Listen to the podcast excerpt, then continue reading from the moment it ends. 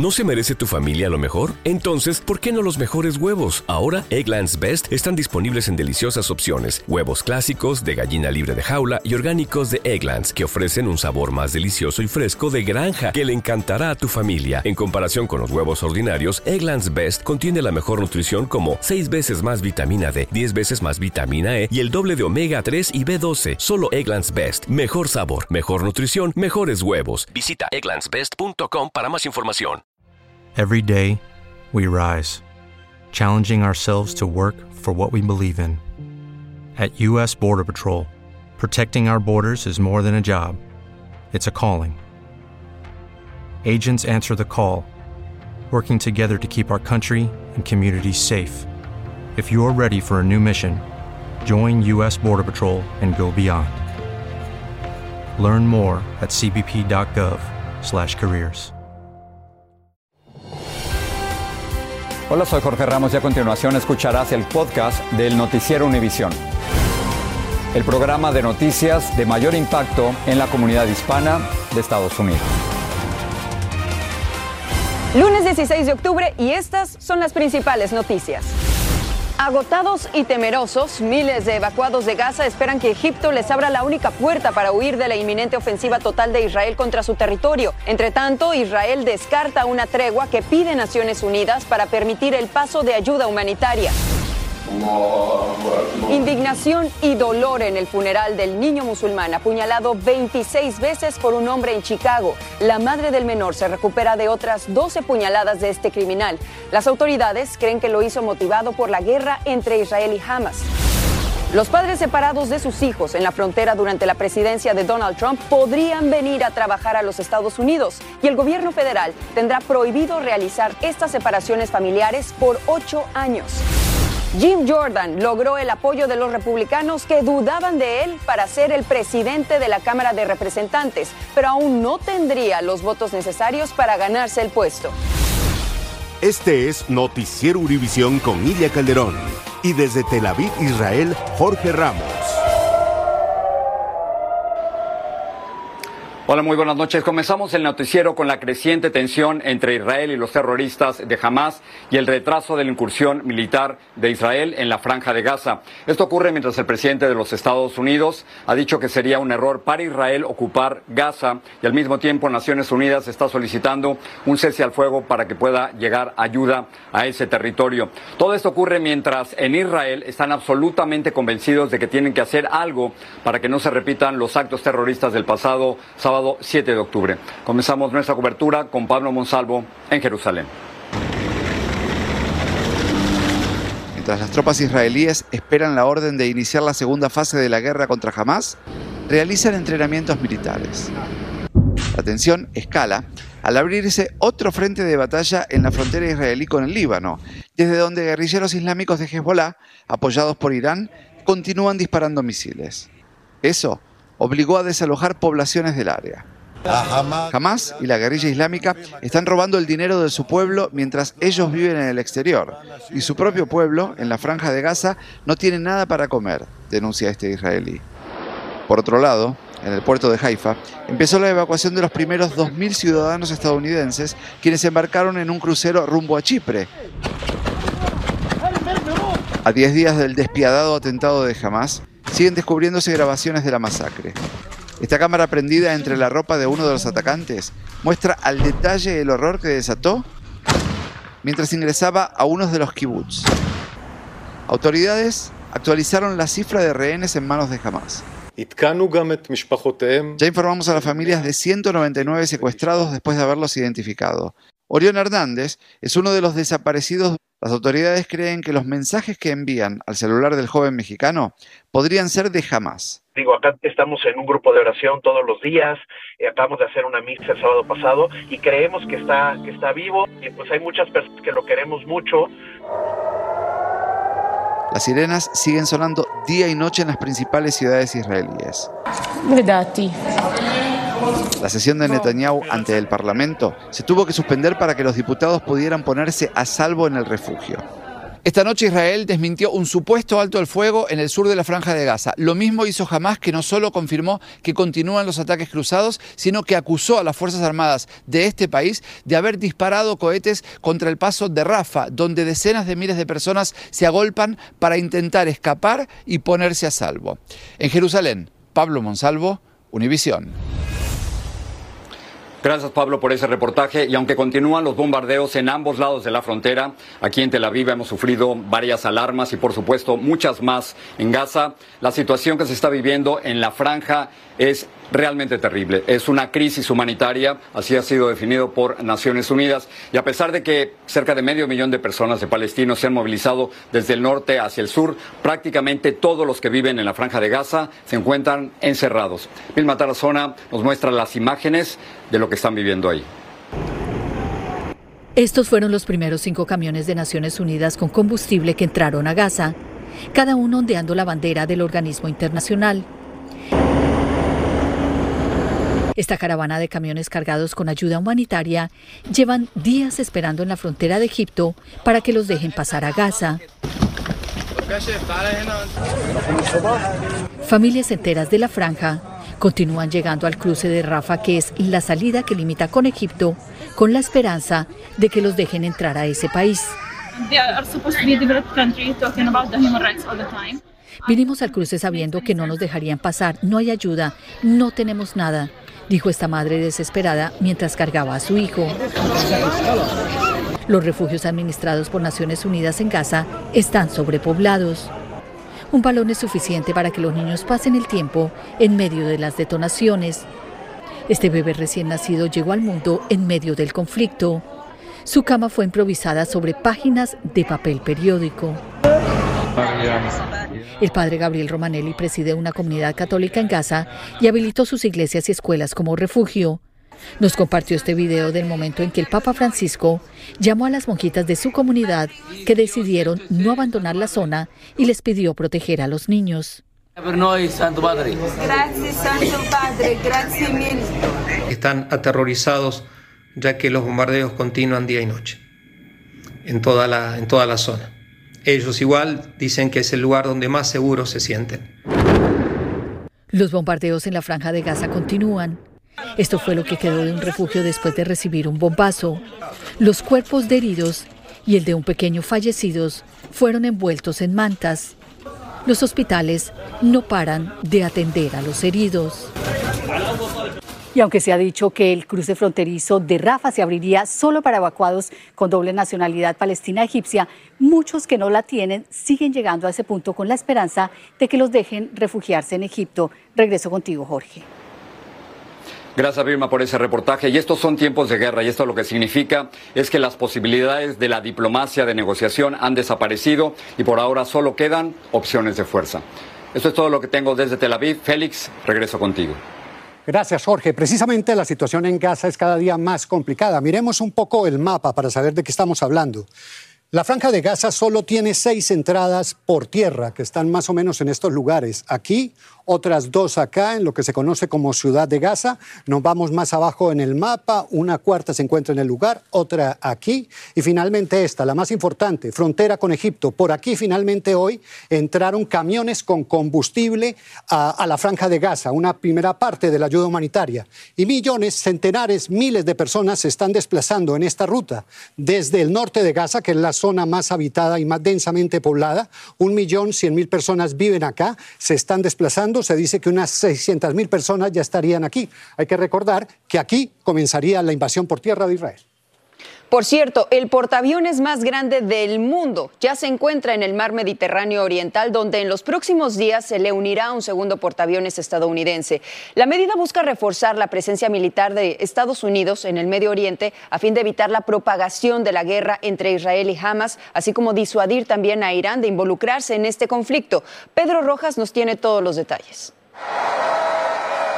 El presidente Joe Biden suspendió un viaje a Colorado hoy y realizó reuniones a puerta cerrada con asesores de seguridad para tratar lo último del conflicto entre Israel y Hamas en Gaza, donde más de dos millones de civiles enfrentan precarias condiciones. El secretario de Estado Anthony Blinken regresó a Tel Aviv reafirmó el apoyo estadounidense a Israel, aunque sin responder preguntas de la prensa. Tienen y siempre han tenido el apoyo de Estados Unidos. Gracias, dijo Blinken. El portaaviones Eisenhower también va al mar Mediterráneo cerca a Israel a unirse al portaaviones Ford, que ya se encuentra en el área. La decisión ocurre mientras se elevó a 30 el número de estadounidenses muertos por el ataque de Hamas a Israel y se estima que cerca de dos decenas están en cautiverio de Hamas en Gaza. Los rehenes de Estados Unidos para Hamas son lo más valioso que tienen en este momento, porque con esos rehenes de Estados Unidos pueden distraer toda la atención del presidente del Departamento de Defensa. En una entrevista con el programa de 60 minutos de la cadena CBS, Biden afirmó que Estados Unidos puede ayudar a Israel y Ucrania en los conflictos armados que enfrentan. Nosotros podemos ayudar a estos dos países y mantener nuestra defensa internacional, dijo el mandatario. El vocero del Consejo de Seguridad Nacional, John Kirby, dijo que el primer mandatario de Israel, Benjamin Netanyahu, invitó a Biden a Israel, pero por ahora la Casa Blanca no tiene planes para hacerlo. Afuera de la mansión presidencial, miembros de grupos pro-palestinos y pro-judíos fueron arrestados por tratar de saltarse las barricadas de la instalación. El número de detenidos por esta manifestación a las afueras de la Casa Blanca ya supera las 30 personas y los participantes están determinados a seguir expresando su descontento. En Washington, Pedro Rojas, Univisión. Y la más reciente encuesta de CNN reveló que el 50% de los estadounidenses cree que la respuesta de Israel a los ataques de Hamas es totalmente justificada, mientras que el 8% dice estar en desacuerdo. Un 21% mostró una postura indecisa.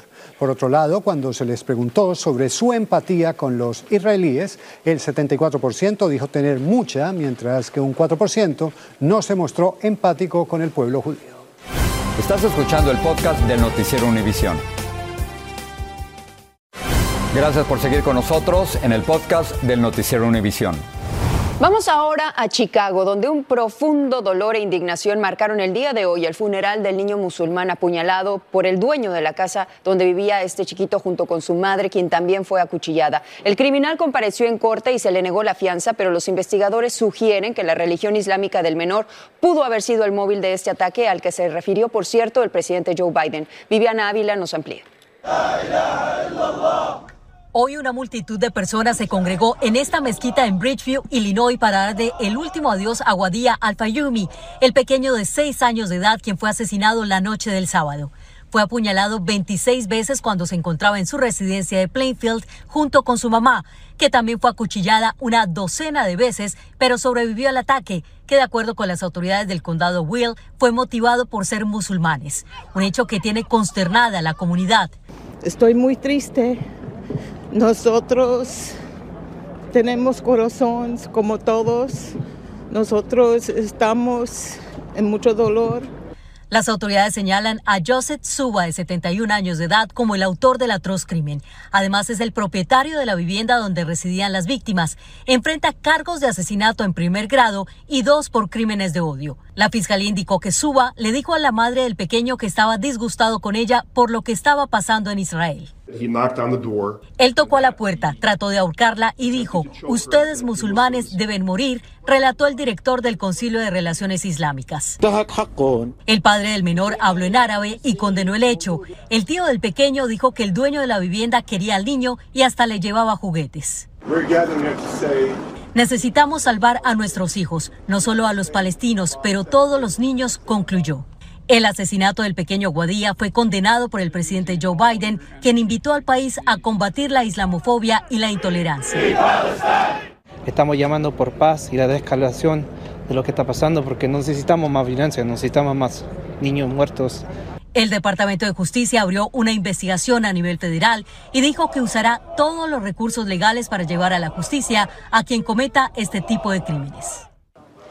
Los cargos contra el presunto asesino Joseph Suba se formalizaron en una corte de Joliet en este mismo estado. El juez le negó el derecho a fianza y su próxima audiencia se pactó para el 30 de octubre. En Bridgeview, Illinois, Vivian Ávila, Univision. Y en Europa, dos personas originarias de Suecia fueron asesinadas a balazos en la noche del lunes en una zona céntrica de Bruselas, capital de Bélgica. Los medios publicaron videos de un hombre haciendo disparos con un arma de guerra. Las selecciones de fútbol de Bélgica y Suecia jugaban un partido de clasificación a la Eurocopa y al enterarse en el entretiempo del atentado, los jugadores suspendieron el juego. Gracias por seguir con nosotros en el podcast del Noticiero Univisión. Durante ocho años el gobierno federal no podrá separar a padres e hijos que crucen la frontera. Esto gracias a un acuerdo entre la administración Biden y la Unión de Libertades Civiles para poner fin a una demanda. Además del arreglo, este brindaría otros beneficios como la posibilidad de que los padres vengan y trabajen en Estados Unidos, pero aún debe ser aprobado por un juez, como nos cuenta Marlene Guzmán. El gobierno de Biden llega a un importante acuerdo con la Unión Americana por los Derechos Civiles en la disputa judicial presentada en el 2018 por las separaciones de padres e hijos inmigrantes víctimas de la política cero tolerancia de la era del gobierno Trump, lo que representa una victoria legal para ACLU que por años luchó por frenar esta práctica que consideran le causó a estas familias un daño trágico e irreparable.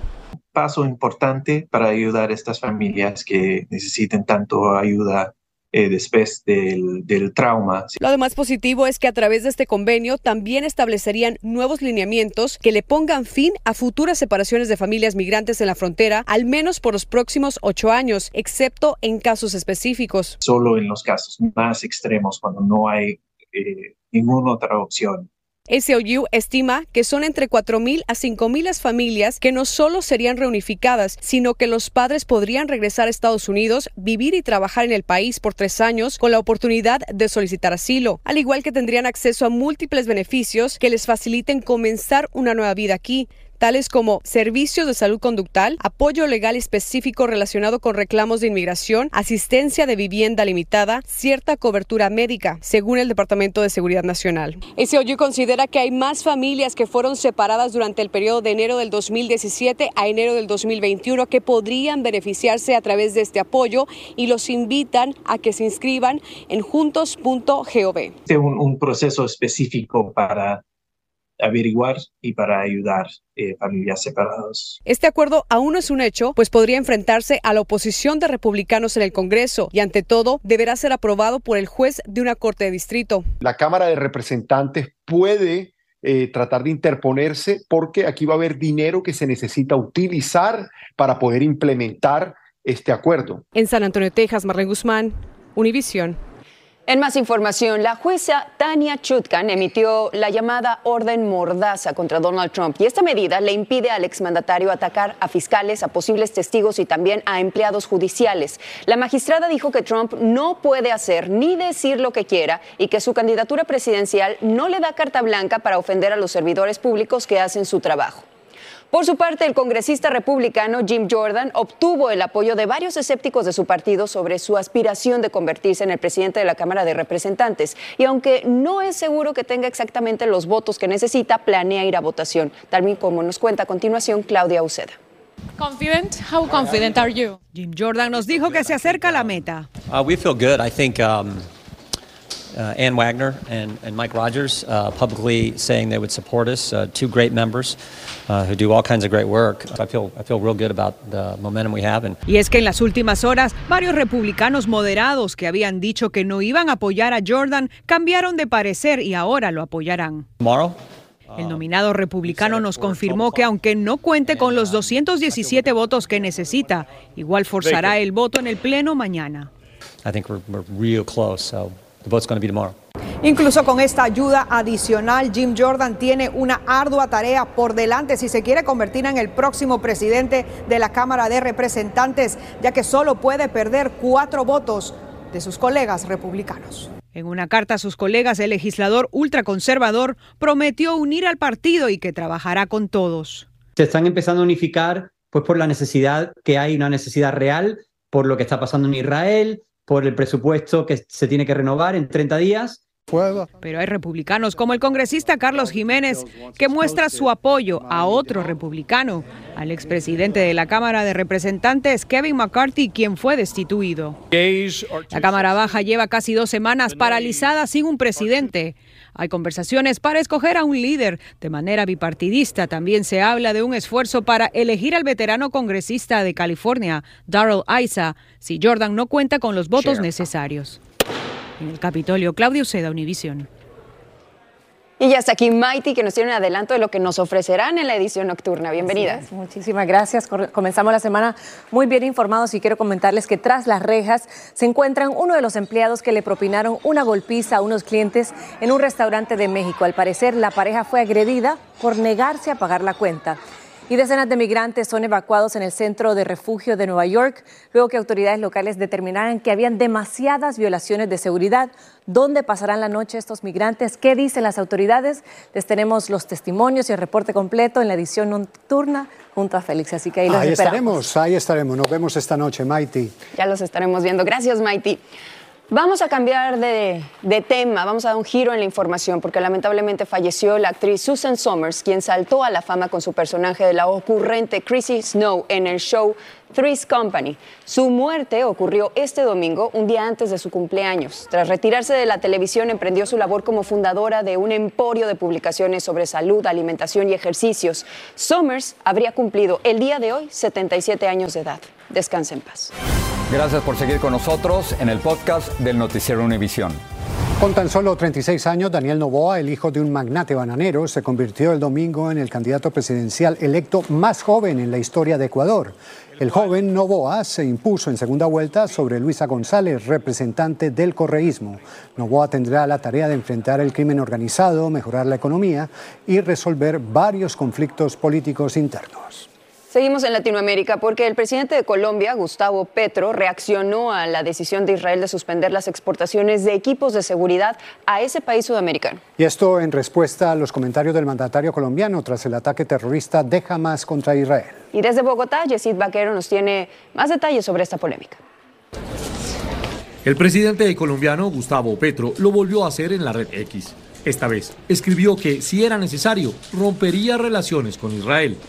Un anuncio que para muchos es sumamente delicado y hacerlo por ese medio es equivocado. Creo que lo que hace el presidente es sentarse enfrente de su teléfono, formular sus opiniones y no lo hace con el filtro necesario previo para que esas posiciones resulten sensatas y resulten útiles en el escenario internacional. Justamente la Embajada Americana en Colombia ya le había hecho un sutil llamado de atención a través de la misma red después de que el mandatario no condenara a Hamas y mencionara el holocausto y los campos de concentración donde murieron miles de judíos para justificar su posición. La respuesta del embajador israelí en Colombia fue inmediata y la comunidad judía en este país, que ya se siente insegura, también reaccionó. Yo creo que en este momento cualquier pronunciamiento contra Israel es prematuro, es fuera de lugar totalmente. Julio Rubio, padre de una colombiana fallecida tras el brutal ataque de Hamas, tampoco pasó por alto los trinos del presidente.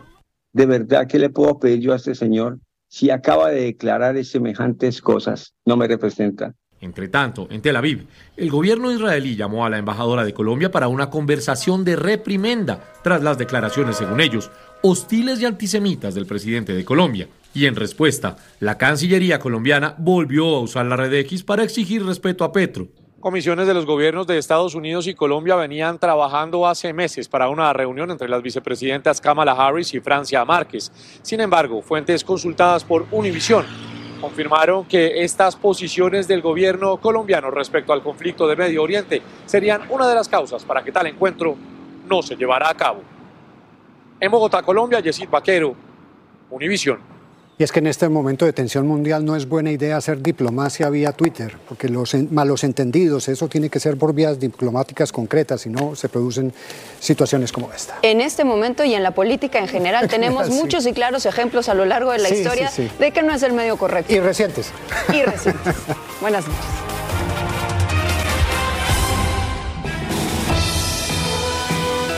Así termina el episodio de hoy del podcast del Noticiero Univisión.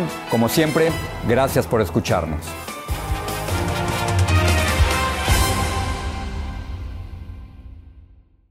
Lucky Land Casino asking people what's the weirdest place you've gotten lucky? Lucky? In line at the deli, I guess? Aha, in my dentist's office. More than once, actually. Do I have to say? Yes, you do. In the car before my kids' PTA meeting. Really? Yes. Excuse me, what's the weirdest place you've gotten lucky? I never win and tell. Well, there you have it. You can get lucky anywhere playing at LuckyLandSlots.com. Play for free right now. Are you feeling lucky? No purchase necessary. Void where prohibited by law. 18 plus. Terms and conditions apply. See website for details. Okay, round two.